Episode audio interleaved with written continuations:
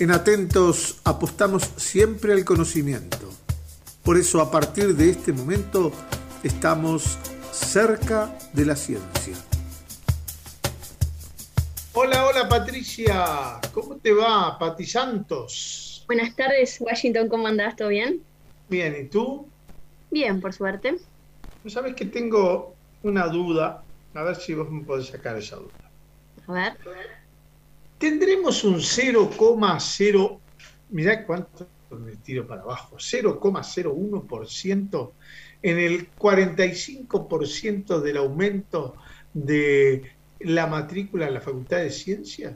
Yo creo que un poco más, Washington. Atentos, ha hecho un gran esfuerzo del año pasado para popularizar la ciencia y algo más de, porcentaje tenemos que tener ahí. Sí, ¿no? Ah, felicitémonos, yo te felicito. Yo creo que con media persona, mira, no, te llego a decir una, pero con media persona que haya escuchado atentos y le haya interesado la ciencia y si haya notado en Facultad de Ciencias, estamos sobrados, ya está. ¿Te sorprendió? Un poco sí.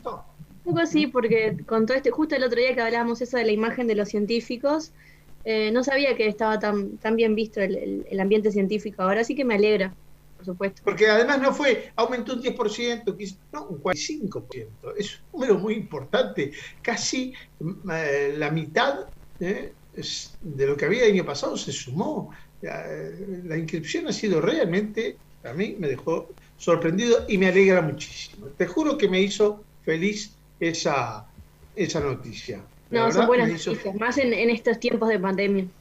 Exactamente. Bueno, eh, ¿vos me habías planteado ir a Pretoria? ah, puede ser, sí, a Sudáfrica. Ir, a, a, Sudáfrica hoy, ¿no? ¿Por qué? Sí, sí.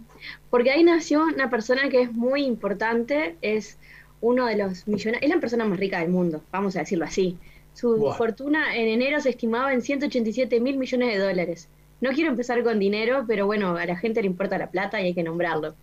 Voy a hablar hoy de Elon Musk, que esta semana se hizo muy conocido también por un video que salió a la luz de un mono que tenía como un implante cerebral manejando un gozo, pero lo voy a dejar para el final. Y primero voy a hablar de quién es Elon Musk, qué empresas eh, fue, fundó o formó parte y qué hizo y quién es.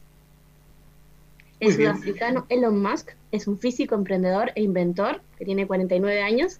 Nació, como dijiste vos, en Pretoria, Sudáfrica, y se nacionalizó canadiense como su madre y estadounidense también. En una de sus frases es, fui educado por libros, libros y después mis padres. Su madre se casó muy joven, a los 22 años ya tenía, y tuvo tres hijos. Después, cansada de los abusos físicos y psicológicos de Errol Musk, el padre de Elon, se divorció y crió a los hijos sola y en una entrevista que estuvo vi una entrevista en video que ahora no la pude encontrar, pero ella nombraba que eh, el ejemplo de ella de predicaba con trabajar duro para darles techo, comida y comprarles ropa a sus hijos, es lo que hizo que sus hijos no quisieran grandes lujos, mismo cuando fueron a la universidad, que tenían que ser de forma precaria porque no tenían mucha plata, no estaban acostumbrados a los lujos, entonces como que la adaptación no les costó tanto. Ay, empecé medio trabado. Voy a bajar un poco la velocidad. Lo que pasa es que son tantas empresas que me. No sé, se me vienen todas arriba que digo, ¿cómo este tipo puede ser real? En la entrevista que le hicieron a la madre, incluso le preguntaban qué pasaría si él fuera un genio del mal y la madre decía que no lo hubiese dejado. Porque el tipo es muy inteligente. O sea, si se dedicara al mal, podría conquistar al mundo así, al toque. Elon Musk tiene varias empresas, las voy a nombrar primero y después una por una cuál es.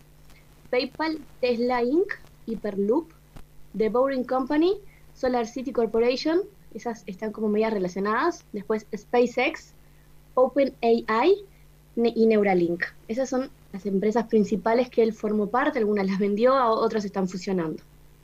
PayPal, no sé si la conoces, es una empresa de alcance mundial que es un sistema de pagos en línea y transferencia de dinero entre usuarios es como una, alternativa electrónica a los métodos de pago tradicionales, como por ejemplo girar plata. Se usa para comprar online, enviar o recibir dinero y la ventaja que tiene es que es muy segura porque la información financiera no se ve entre usuarios. Vos ves solo el nombre y el email de la persona. Y puedes hacer el cambio de monedas y eso. Yo lo he usado, no es complicado y está bueno. Otra empresa que nombré es Tesla, que antes era Tesla Motors, es la que diseña, fabrica y vende automóviles eléctricos también hace los componentes para la propulsión. la que hoy está muy en boga, además, ¿no? Porque las transacciones, eh, la, inserción de Tesla en, los mercados es creciente, ¿no? Sí, sí. Los autos eléctricos. El, nombre, para hablar de, relacionarlo con la ciencia, porque en realidad es más relacionado a la innovación y la tecnología, todo el mundo de Elon Musk, pero yo lo voy a traer al lado del nombre de la empresa que nombramos. Sí. Y al fundarla, ellos hicieron un plan o sea, no es que la fundó porque sí para hacer plata ellos querían influir a la industria desde un punto de vista basado en la energía renovable. Tenían tres objetivos principales. El primero fue comenzar con un proyecto chiquito, fabricando pocas unidades a un precio alto de automóviles, que fue el Tesla Roadster. Entonces ahí fabricaron un auto y demostraron que el vehículo eléctrico tenía muchas prestaciones y derribaron el mito de que los vehículos eléctricos eran lentos o pesados, feos y tenían poca autonomía. En un año llegaron a construir 500 unidades, que influyeron en la General Motors y en Nissan Leaf en sus proyectos después de para hacer este tipo de autos eléctricos. Su segundo objetivo era hacer vehículos en mayor cantidad de unidades y un precio un poco más bajo, y ahí otra vez se fueron metiendo en el mercado, que ahí ya hicieron autos de tipo sedán, o sea que tienen motor, habitáculo, maletero y con cuatro puertas y ventanillas y todo eso. Después, el tercer objetivo ya era producir vehículos en gran volumen y a un precio accesible. Entonces ahí es como ves cómo la proyección que tenían a futuro sus empresas, que en todas tienen así. La estrategia de marca también es diferente a los fabricantes tradicionales porque ellos no trabajan con franquicias ni talleres oficiales, entonces son propietarios de toda la red comercial y evita el conflicto en la estructura de los concesionarios. O sea, Tesla es el que controla eh, los costos de inventario, la gestión de garantía, el servicio el fortalecimiento de la marca y la obtención de comentarios de los clientes. O sea, tiene una interacción directa que iPhone como que también tiene ese modelo. Uno de los directores de ventas dijo, no queremos vender un coche a la gente, queremos que la gente nos compre un coche porque quiere. Es diferente. Y en 2014 liberaron las patentes, o sea, ahí ves eh, la estrategia. Después tienen Hyperloop, que es la otra empresa, que ellos quieren hacer un sistema de transporte basado en cápsulas que levitan dentro de túneles a baja presión y los cuales tendrían instalado un compresor de aire para evitar el, efecto de compresión por, por, corrientes de la velocidad. Y el, para, por ejemplo, la idea de Tesla es cubrir un trayecto de más de 600 kilómetros que te llevaría 6, horas en coche en solo 35 minutos. O sea, no solo quiere que sea rápido, sino que también sea barato. Pero Montevideo Punta Este, Montevideo Punta Este en 5 minutos. que llevo ahí en, en 2 segundos. Y después, o sea, ahí, ahí se empiezan a relacionar, porque esa es transporte igual que Tesla. Después tienen The Boring Company, que juega con el doble sentido de, de bore, que es aburrido y a la vez es perforar. Es una compañía para excavar túneles, que es para justamente para que puedan eh, eh, moverse estos trenes que acabo de nombrar, estos eh, vehículos de alta velocidad. Tiene Solar City Corporation, que lo que hace es con energía limpia, digamos, iba a decir reutilizable, pero no es reutilizable, energía solar que le presta el servicio a propietarios de viviendas, empresas y organizaciones gubernamentales sin ánimo de lucro, que también Solar City se está fusionando con Tesla. Y ahora vienen las dos buenas, o sea, las que más me interesan. SpaceX, que es una empresa de fabricación aeroespacial y de servicios de transporte espacial, que hace un tiempo, en 2018, liberaron boletos para el que quisiera viajar a la Luna, y el multimillonario japonés Yasuko, eh, perdón, Yusaku Maezawa, que lo voy a nombrar porque invitó a ocho personas gratis a viajar con él al el bordo de este primer, eh, o sea, primera nave espacial, pero como privada, o sea, que vos podés ir, pagás y viajás. Así que si querés ir a la luna, Yas, eh, Yusaku Maezawa, a mí no me va a invitar porque ya le digo mal el nombre, pero podés viajar a la luna más o menos en 2023 las pruebas que hicieron con Starship tuvieron algunos problemas porque explotaron básicamente los prototipos, así que estamos esperando. El, vuelo estuvo bien, el problema fue el aterrizaje, o sea, puedes llegar a ir a la luna, no, capaz que no volvés a tu casa. Pero no, volvés, ahí está, el peligro no volver. Llegar, llegar. Ah, bien, mandás fotos para que sepan que estuviste. ¿eh? Este, y ya está. Después si vuelvo o no vuelvo es otro tema. ¿no? Igual tuvo éxito porque en 2000 era la luna y estuvieron en la, ¿cómo se llama? En la Estación Espacial Internacional Así que ellos sí volvieron bien, así que no tenemos problemas, se puede viajar con ellos. Y rutinariamente trae, eh, lleva y trae cohetes reutilizables para diferentes clientes, o sea, lleva, ha llevado mercancías a la Estación Espacial Internacional de la NASA. ¿Se puede ir a Tres Cruces y sacar un pasaje? No sabes si se puede.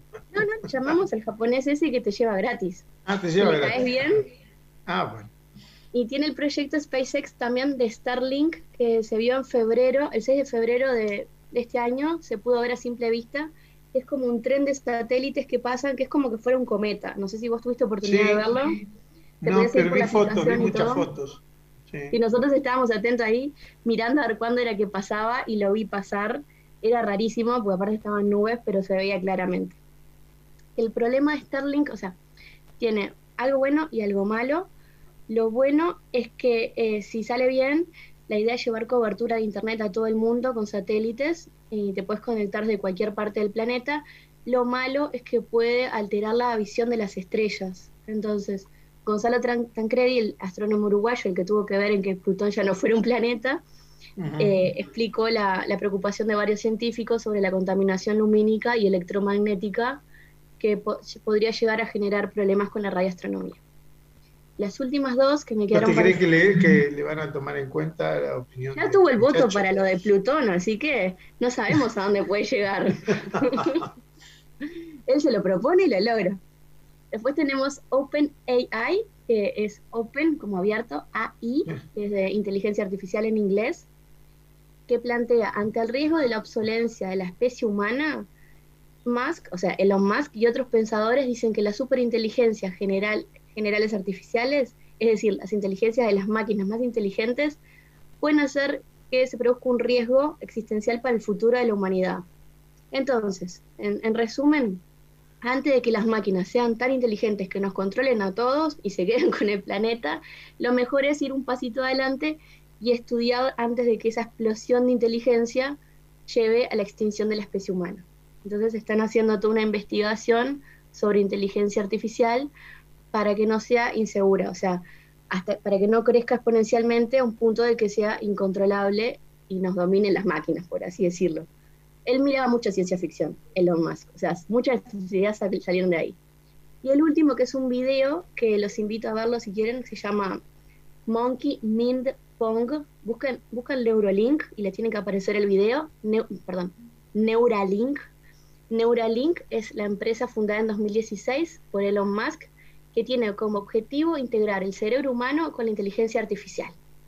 O sea, lo que puede hacer es que las personas que actualmente tienen una discapacidad o parálisis con el cerebro puedan llegar a mover, por ejemplo, eh, voy a ir como más al caso que no se llega todavía, pero bueno, Puedes tener un, exoesqueleto, un cuerpo artificial y moverlo solo con tu mente. O sea, sin necesidad de otro dispositivo. Te lo insertan al chip como en el costado de la cabeza, no te lo insertan adentro del cerebro, o sea, te lo insertan como en una vena o arteria por ahí, y con eso vos podrías mover, por ejemplo, si tu brazo, tus piernas, lo que fuera. Es basado también en un cordón neural que él vio en una serie de libros de ciencia ficción, pero el tipo no solo la ve, o sea, todas las cosas que veía de niño de ciencia ficción que le llamaban la atención, ahora que tiene toda la plata del mundo, las hace realidad. Y lo hace gratis, porque son cosas que él está haciendo con código abierto. O sea, cualquiera podría llegar a acceder a ese conocimiento. En el caso de Tesla ya están liberadas las patentes y el de Open AI también. y en el video este que se vio, yo lo vi el lunes, pero lo están pasando en diferentes lugares. Se ve a Pager, que es un mono de nueve años, que juega un juego de computadora usando solo el Neuralink. Primero tiene como un joystick, un control remoto de eso de los jueguitos. Vos ves que mueve el cursor llevándole un cuadrado naranja y tal, le dan como un jugo de premio de banana. O sea, por eso juega, ¿no? Porque el mono, el mono también es animal, por estímulo de premio, eh, hace las cosas. Y después le sacan el joystick en un momento, se lo desconectan. Primero se lo desconectan, el mono sigue jugando. Por último, se lo sacan y vos ves que la pelotita se sigue moviendo y el cursor solamente con, con, los, eh, con las ondas cerebrales del mono. Esto se hace a través de, de recabar datos de miles de neuronas, o sea, el mono igual tiene el cerebro un poquito menos complejo que el ser humano, entonces se calibra con un decodificador y se modela matemáticamente con patrones, tomando como referencia la actividad neuronal en ese momento del mono y los diferentes movimientos que hace con la mano, y después de unos minutos de calibración ya se puede hacer solo con la mente, como una especie de telepatía, digamos. Pero lo que está haciendo en realidad es interaccionar el cerebro con la computadora. Que así como es una computadora, podría ser, eh, no sé, mover un brazo, mover una pierna, lo que decía hoy, mover un auto quizás. No sabemos a dónde va a llegar la tecnología. Pero es increíble. Si se ve si lo pueden ver el video, se llama eh, Neuralink, ponen Neuralink video, Neuralink mono, cualquiera de esas cosas y les va a aparecer. Me quedé sin palabras. Yo, ya, estoy agarrando. La, máquina, la, elimino rápido con un martillo, ya la, ya, la máquina ya está dominada, con un martillo ya la domino. Ahora, el resto, ¿no? No, yo no sé ni jugar a esos jueguitos con un joystick, o sea, con la, cerebro ni me lo imagino. Ah, cómprate un monito y juega el monito y te enseña. Juega por mí, haga puntos y me haga ganar plata, de paso. bueno, qué lindo. Eh, estas cosas son las que, eh, un poco en broma, un poco en serio, las vamos dando a conocer y vamos este, ingresando en este mundo eh, que parece tan fantástico, pero no es tanto, ¿no? No es tanto, ¿no? A lo mejor vemos este, películas de ciencia ficción y nos parecen cosas tan alejadas. Bueno, en otra entrevista que vi de, de Elon Musk, que te muestra como la forma de pensar de él, que decía que muchas veces nos cuestionamos, bueno, ya estamos en 2021, ¿dónde están los autos voladores? En realidad ya tenemos los autos voladores, o sea, son los aviones. ¿Por qué nos imaginamos que tiene que ser el mismo modelo de auto que huele? Y te explicaba toda su forma de pensar. Bueno, después pasame, pasame por favor el correo del muchacho este, que le había escrito. Tengo, que solucionar algunos temas con el operador, ¿viste? Para que me ¿viste? Cómo, cómo soluciona algunos temitas acá. Este. ¿Viste? A veces se me cuelga, a veces el operador. Entonces tengo que ver cómo, cómo lo descuelgo. ¿Viste? Ahí está. Tenés cuidado, no a ser más inteligente que vos y nos domina a todos después. Bueno, eh, eh, es una posibilidad, pero para eso yo me retiro antes. lo dejo tranquilo. Patricia, ha sido un gusto como siempre recibirte y sobre todo eh, con, cosas tan interesantes. Veremos con qué nos sorprendes la semana que viene. Te agradezco. Me a mí también, porque el mundo tiene un montón de cosas maravillosas e increíbles. Bueno, vos te sorprendés primero, después nos trasladás tu sorpresa a nosotros. Dale. Dale. Nos vemos la semana que viene, Un gusto como siempre. ¿eh?